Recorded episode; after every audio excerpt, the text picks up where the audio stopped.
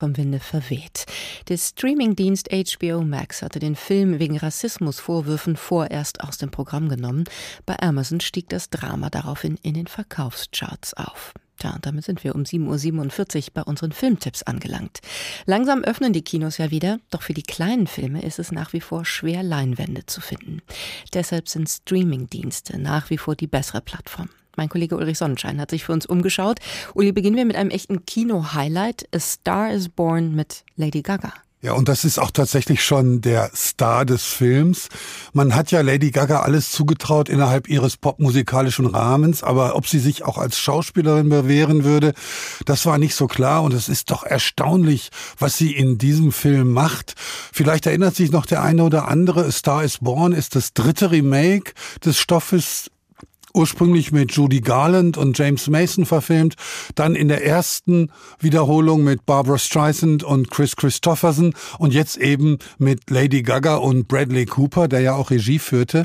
Das ist schon eine sehr ergreifende Geschichte einer musikalischen Messiance, wenn man so will. Also er, Bradley Cooper, der große Star, sie, Lady Gaga, das Nachwuchstalent, das dann über ihn hinaus wächst. Also der Wechsel der Positionen und auch der Prioritäten. Das ist hier unglaublich mitreißend inszeniert und musikalisch ist natürlich ohnehin klar, dass Lady Gaga da ihrem Kollegen und äh, Mitmusikanten Bradley Cooper in nichts nachsteht. Der Film ist ja vielfach ausgezeichnet worden, hat sehr viele Preise bekommen, auch einen Oscar, allerdings nur für den besten Song.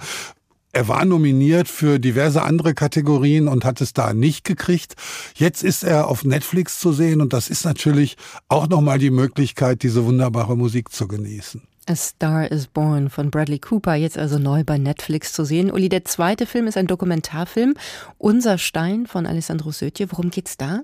Es geht um einen Entrepreneur, würde ich sagen, um einen Menschen, der eine Idee hat, eine Vision und versucht, die mit aller Kraft umzusetzen. Der heißt Daniele Kilgren, ist ein Sohn einer reichen Familie von Zementfabrikanten in Italien und er fährt mit seinem Motorrad durch die Berge und trifft dort auf ein altes Dorf, was im Prinzip wie aus dem Berg herausgewachsen erscheint. Der Stein, aus dem die Häuser sind, ist auch gleichzeitig der Stein, der es umgibt. Unser Stein, deswegen der Titel.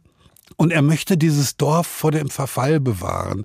Was er nun macht, ist erstaunlich, denn er geht mit einer absoluten Perfektion daran, dieses mittelalterliche Dorf zu restaurieren, also nicht dem Erdboden gleich zu machen und etwas Neues zu bauen, nicht Traditionen zu übersehen, sondern auf den Traditionen aufzubauen und ein Hotel zu errichten. Also eine moderne Nutzung für einen uralten Lebensraum. Und äh, das gelingt tatsächlich und der Erfolg beflügelt ihn derart, dass er weitermacht und andere Häuser kauft und weitere Projekte initiiert und dann an seine Grenzen stößt. Denn Perfektionismus und Geschäftssinn, das gehen nicht Hand in Hand. Und er hat alles bislang ohne öffentliche Fördermittel realisiert und hat plötzlich einen Riesenhaufen Schulden. Und diese Figur, dieser von guten Ideen getriebene Mann, der ist sozusagen die Hauptfigur, nicht der Stein, aber der Stein ist das, was bleibt. Und es ist ein sehr bewegender, unglaublich schön fotografierter Dokumentarfilm, ganz viel Licht, ganz viel durchflutete Räume, unglaubliche Landschaften mit Wolkenbildern. Also es ist ein malender Film und ein Film, der Visionen hat und natürlich so viel Realität sind, dass er auch das Scheitern einbezieht. Unser Stein, der Dokumentarfilm von Alessandro Sötje, jetzt bei Amazon Video. Und zum Schluss noch ein deutscher Spielfilm, Mein Ende, Dein Anfang von Mariko Minoguchi.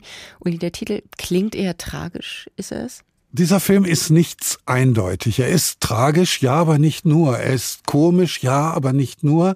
Er ist experimentell, aber weiß Gott nicht nur. Denn hier geht es um etwas, was tiefer geht als das reine Geschichten erzählen. Hier geht es um etwas, was die Relativitätstheorie und Quantenmechanik sozusagen in unseren Alltag hineingetragen haben. Hier geht es um die Frage, was ist Zufall, was ist Bestimmung und gibt es sowas überhaupt wie Zufall, wie Bestimmung? Und Erzählt wird das aber in ganz klaren Bildern mit Zeitsprüngen und Rückblenden. Geht es um zwei Menschen, die sich zufällig in der U-Bahn kennenlernen, Nora und Aaron, und miteinander eine Liebesgeschichte beginnen. Nach zwei Jahren ist die immer noch völlig euphorisch und da wird Aaron, das ist eine der ersten Szenen des Films, versehentlich bei einem Banküberfall als Kunde im Kassenraum erschossen. Das ist das eine Ende dieses Films. Das andere Ende, das ist dann nach anderthalb Stunden, das Filmende ist ein Anfang. Ein Anfang, ein Ende. Mein Anfang, dein Ende. Tatsächlich aber ist mein Anfang, dein Ende ganz simpel aus den Namen abgeleitet. Aaron, Nora. Das A sein Anfang und ihr Ende. Der Film ist unglaublich schön erzählt und es gibt unheimlich viele Bilder, die einfach so spielerisch mit den Fragestellungen umgehen. Da gibt es beispielsweise eine Glasvitrine, in die man hineinschauen kann. Die ist aber beim Verrücken so unglücklich gekippt, dass das ganze Geschirr, was sich in ihr befindet, gegen die Tür drückt von innen. Und man kriegt es jetzt nicht wieder hin, dieses Geschirr zurückzuschieben. Es ist sozusagen Schrödingers Schrank, denn man weiß nicht, ob das Geschirr kaputt oder heile ist. Es ist zugleich kaputt und es ist zugleich heile. Und solche solche kleinen Dinge hat Mariko Monoguchi gesammelt und in ihren Film eingebaut, aber ohne Zeigefinger, sondern eher mit so einem humorvollen Lächeln. Und deswegen gefällt mir der Film unglaublich gut. Vielen Dank, Ulrich Sonnenschein. Ich nenne nochmal die Titel der Filme, über die wir gesprochen haben. Mein Ende, dein Anfang von Mariko Minoguchi als DVD, den Dokumentarfilm Unser Stein von Alessandro Sötje bei Amazon Video und zu Beginn A Star is Born von Bradley Cooper neu bei Netflix. HR2 Kultur. Neu im Kino. Weitere Rezensionen auf hr2.de